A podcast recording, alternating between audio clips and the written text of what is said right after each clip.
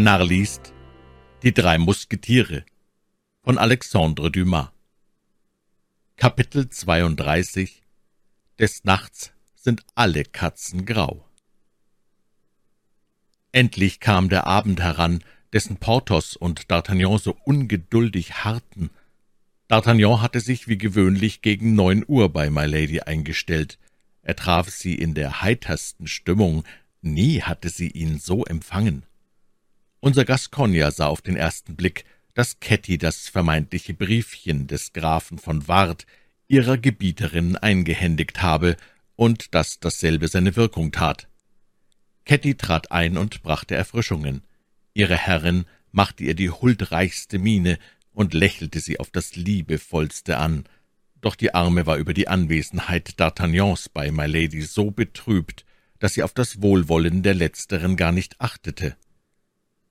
Um zehn Uhr fing Milady an, beunruhigt zu scheinen. D'Artagnan erhob sich, nahm seinen Hut, und Milady bot ihm die Hand zum Kusse. Der junge Mann fühlte, dass sie ihm die Hand drückte und sah ein, das geschehe nicht aus Koketterie, sondern aus einem Gefühl von Dankbarkeit, weil er sich entferne.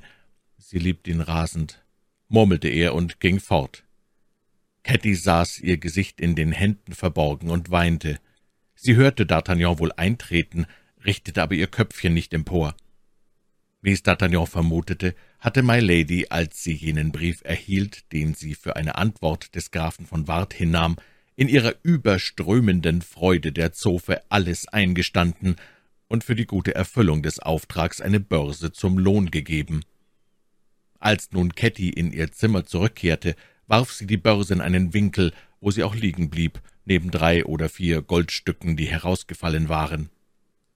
Bei D'Artagnans Stimme blickte das arme Mädchen in die Höhe. D'Artagnan erschrak über die Veränderung in ihren Gesichtszügen. Sie faltete die Hände mit flehender Miene, wagte aber kein Wort laut werden zu lassen. Übrigens ließ sich der Plan D'Artagnans umso leichter ausführen, als Milady aus Gründen, die man nicht ermitteln konnte, die aber sehr wichtig zu sein schienen, Ketty den Auftrag erteilt hatte, sowohl in ihrem Zimmer als auch in dem der Zofe alle Lichter auszulöschen. Nach einem kleinen Weilchen hörte man Milady in ihr Gemach zurückkehren. D'Artagnan schlüpfte sogleich in den Schrank, und kaum befand er sich in demselben, als das Glöckchen ertönte. Als endlich die Stunde der Ankunft des Grafen nahte, ließ Milady wirklich alle Lichter bei sich auslöschen und befahl Ketty, in ihr Zimmer zurückzukehren und den Grafen von Ward bei ihr einzuführen, sobald er käme. Ketty brauchte nicht lange zu warten. Kaum hatte D'Artagnan durch das Schlüsselloch seines Schrankes gesehen, dass im ganzen Zimmer Finsternis herrschte, so sprang er aus seinem Schlupfwinkel in dem Moment hervor, wo Ketty die Verbindungstür zuschloss. »Was ist das für ein Geräusch?« fragte Milady. »Ich bin es«, sprach D'Artagnan mit verstellter Stimme. »Ich, Graf von Ward.« »Oh mein Gott, mein Gott«, stammelte Ketty. »Er vermochte nicht einmal, die Stunde abzuwarten, die er selbst bestimmt hat.« »Nun«, sagte Milady mit zitternder Stimme, »warum tritt er denn nicht ein? Graf, Graf, Sie wissen, dass ich auf Sie warte.« Auf diesen Ruf schob D'Artagnan die Zofe sanft zur Seite und ging schnell in das Gemach der Milady. Er war nun in einer martervollen Lage, die er nicht voraussah. Die Eifersucht folterte sein Herz, und er litt ebenso viel wie die arme Ketty, die dort im anstoßenden Zimmer weinte. »Ja, Graf«, versetzte Milady mit ihrer sanftesten Stimme, indem sie ihm dabei eine Hand drückte. »Ja, ich bin glücklich in der Liebe, die mir Ihre Blicke und Ihre Worte verkündeten, aber ich liebe Sie ebenfalls. Morgen, ja, morgen will ich von Ihnen irgendein Unterpfand zum Beweis, dass Sie an mich denken, und da Sie meiner vergessen könnten, so nehmen Sie hier Sie zog einen Ring vom Finger und steckte ihn an den von D'Artagnan. Es war ein herrlicher Saphir von Brillanten eingefasst. Die erste Regung D'Artagnans war ihr, denselben zurückzustellen. Allein My Lady fügte hinzu, »Nein, nein, behalten Sie mir zuliebe diesen Ring. Außerdem, wenn Sie ihn annehmen, leisten Sie mir einen wichtigeren Dienst, als Sie sich vorstellen können«, fügte sie mit bewegter Stimme bei. »Diese Frau ist doch voll von Geheimnissen«, dachte D'Artagnan. Er hatte in diesem Moment Lust, alles zu entdecken. Er öffnete schon den Mund, um My Lady zu sagen, wer er sei und mit welcher Rachelust er gekommen war, allein sie fügte hinzu, »Armer Engel, den dieses Ungetüm von einem Gascogner beinahe getötet hätte.« Dieses Ungetüm war er. »Oh«, fuhr My Lady fort, »schmerzen Ihre Wunden noch?« »Ja, sehr«, antwortete D'Artagnan, der nichts weiter zu sagen wusste. »Seien Sie ruhig entgegnete My Lady in einem Tone, der für ihren Zuhörer wenig beruhigend war. »Ich will Sie rächen, grausam rächen.« »Pest«, murmelte D'Artagnan bei sich. »Der Augenblick des Geständnisses ist noch nicht gekommen.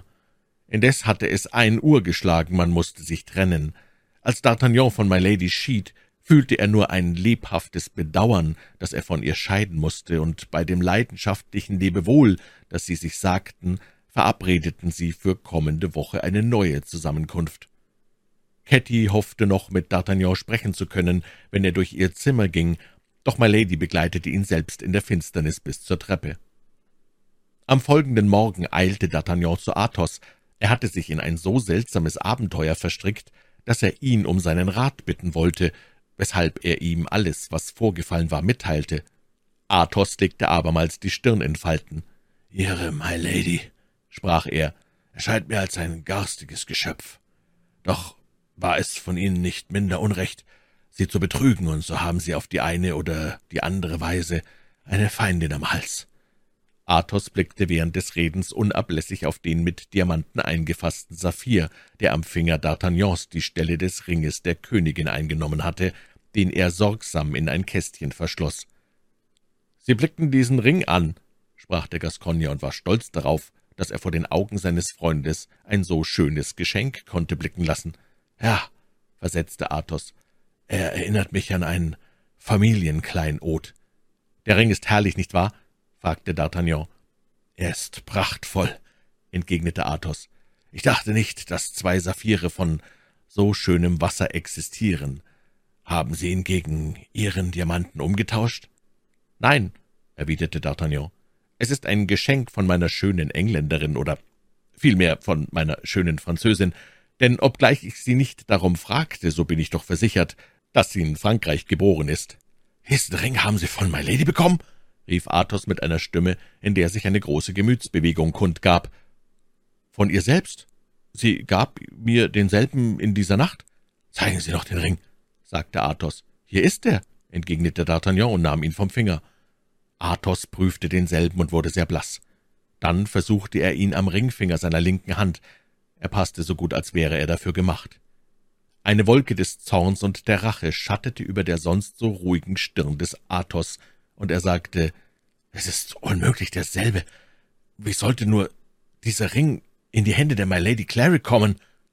Und doch hält es schwer zu glauben, dass zwischen zwei Juwelen eine solche Ähnlichkeit herrsche.« »Kennen Sie diesen Ring?« fragte D'Artagnan. »Ich glaube ihn zu kennen«, antwortete Athos. »Doch habe ich mich zweifelsohne geirrt.« Er stellte D'Artagnan den Ring zurück, behielt ihn aber stets im Auge. Nach einer Weile sprach er, »Ich bitte Sie, D'Artagnan, ziehen Sie doch den Ring vom Finger oder wenden Sie den Edelstein nach innen. Er erweckt in mir so grausame Erinnerungen, dass ich unvermögend wäre, mit Ihnen darüber zu sprechen. Wollten Sie nicht einen Rat von mir?« Sagten Sie nicht, dass Sie sich in Verlegenheit befinden, was Sie tun sollen? Doch halt, geben Sie mir den Ring wieder. Derjenige, von dem ich sprechen wollte, muss infolge eines Vorfalls eingeritzt sein.« D'Artagnan nahm den Ring abermals vom Finger und reichte ihn Athos. Athos schauderte und sprach, »Sehen Sie, ob das nicht seltsam ist?« Er zeigte D'Artagnan die Ritze, derer er gedacht hatte. »Von wem hatten Sie aber diesen Saphir, Athos?« »Von meiner Mutter die ihn von ihrer Mutter geerbt hat. Wie gesagt, es ist ein Kleinod, das von der Familie nie wegkommen sollte.« »Und Sie haben ihn doch verkauft?« fragte D'Artagnan zögernd. »Nein«, versetzte Athos mit einem seltsamen Lächeln, »ich habe ihn bei einem Liebesabenteuer verschenkt, wie Sie ihn erhalten haben.« D'Artagnan wurde gleichfalls tiefsinnig. Es dünkte ihn, als sähe er im Leben der Milady Abgründe düsterer, schreckenvoller Art. Er steckte den Ring nicht mehr an den Finger, sondern in die Tasche. »Hören Sie«, sprach Athos ihn bei der Hand fassend, »Sie wissen, D'Artagnan, dass ich Sie liebe. Hätte ich einen Sohn, könnte ich ihn nicht mehr lieben. Gut, Glauben Sie mir, entsagen Sie dieser Frau. Ich kenne sie zwar nicht, jedoch eine gewisse Ahnung sagt mir, sie sei ein verlorenes Geschöpf und habe etwas Unseliges an sich. Sie haben auch recht, sagte D'Artagnan. Glauben Sie mir, ich trenne mich von ihr und gestehe, dass sie auch mich mit Schrecken erfüllt. Werden Sie diesen Mut haben? fragte Athos. Ich werde ihn haben, und das auf der Stelle, antwortete D'Artagnan. Ganz gut, mein Kind, Sie haben recht, versetzte der Edelmann und drückte dem Gascogner die Hand mit fast väterlicher Zuneigung. Und Gott gebe, dass diese Frau, die kaum in ihre Lebensbahn eingetreten ist, darin keine traurige Spur zurücklasse. Athos begrüßte D'Artagnan mit einem Kopfnicken, wie ein Mann, der damit sagen wollte, er möchte mit seinem Gedanken gern allein bleiben. Als D'Artagnan nach Hause kam, traf er Ketty, die auf ihn wartete. Ein Monat Fieber hätte das arme Kind nicht mehr verändert, als der Schmerz und Eifersucht in einer Stunde getan haben. Sie ward von ihrer Gebieterin zum Grafen von Ward geschickt. Ihre Gebieterin war toll vor Liebe, berauscht vor Freude. Sie wollte wissen, wann ihr der Graf eine Zusammenkunft gebe, die arme Ketty erwartete blass und zitternd D'Artagnans Antwort. Anstatt zu antworten, nahm er eine Feder und schrieb folgendes Briefchen, das er gleichfalls wie das vorhergehende nicht unterzeichnete. Zählen Sie nicht auf mich, Madame, denn seit meiner Genesung habe ich so vielen Genüssen dieser Art nachzukommen, dass ich in diese Angelegenheit eine gewisse Ordnung bringen muss. Wenn die Reihe an Sie kommt, werde ich die Ehre haben, es Ihnen bekannt zu geben. Meinen Handkuss. Von dem Saphir sprach er kein Wort. Der Gascogner wollte ihn bis auf weiteren Befehl als eine Waffe gegen My Lady bewahren. Übrigens täte man Unrecht, wollte man die Handlungen einer Zeitperiode aus dem Gesichtspunkt einer anderen betrachten. Was man heute als eine Schmach für einen Mann von Bildung ansehen würde, das war damals etwas ganz Einfaches und Natürliches gewesen. D'Artagnan gab Ketty den Brief unversiegelt, sie las ihn, ohne ihn sogleich zu verstehen, und wurde fast verrückt, als sie ihn zum zweiten Mal las. Ketty konnte nicht an dieses Glück glauben. D'Artagnan musste ihr mündlich die Versicherung wiederholen, die ihr der Brief schriftlich gab. Wie groß auch die Gefahr war, welche die Arme bei dem leidenschaftlichen Charakter der Milady zu bestehen hatte, wenn sie ihr dieses Briefchen überbrachte, so kehrte sie doch, so schnell sie konnte, nach der Place Royale zurück. Das Herz der besten Frau ist bei den Leiden einer Nebenbuhlerin unbarmherzig. My Lady entfaltete den Brief mit derselben Eilfertigkeit, mit der ihn die Zofe überbracht hatte, doch wurde sie schon bei den ersten Worten leichenfahl. Dann zerkrümmte sie das Papier und sprach mit blitzenden Augen zu Ketty gewendet. »Was soll dieser Brief?« »Nun, es ist die Antwort auf jenen der gnädigen Frau«, sagte Ketty ganz bebend. »Unmöglich«, rief My Lady. »Unmöglich! Kann ein Edelmann einen solchen Brief an eine Frau geschrieben haben?« Dann rief sie auf einmal wieder. »Mein Gott, könnte er wissen?« Sie hielt plötzlich inne, knirschte mit den Zähnen, und ihr Antlitz ward fahl. Sie wollte sich dem Fenster nähern, um frische Luft zu schöpfen, doch vermochte sie nur den Arm auszustrecken. Es versagten ihr die Kräfte. Sie sank zurück auf einen Stuhl. Ketty dachte, sie befinde sich unwohl und eilte zu ihr, um ihr die Schnürbrust zu lüften. »Was willst du?« kreischte sie. »Was legst du Hand an mich?« »Ich glaubte, dass sich My Lady unwohl befinde und wollte Beistand leisten.« versetzte die Zofe ganz erschreckt über den entsetzlichen Ausdruck, den das Gesicht ihrer Herrin angenommen hatte. »Ich mich unwohl befinden? Hältst du mich für ein schwächliches Wesen von einer Frau? Wenn man mich verletzt, so bin ich nicht unwohl. Ich räche mich. Hörst du?«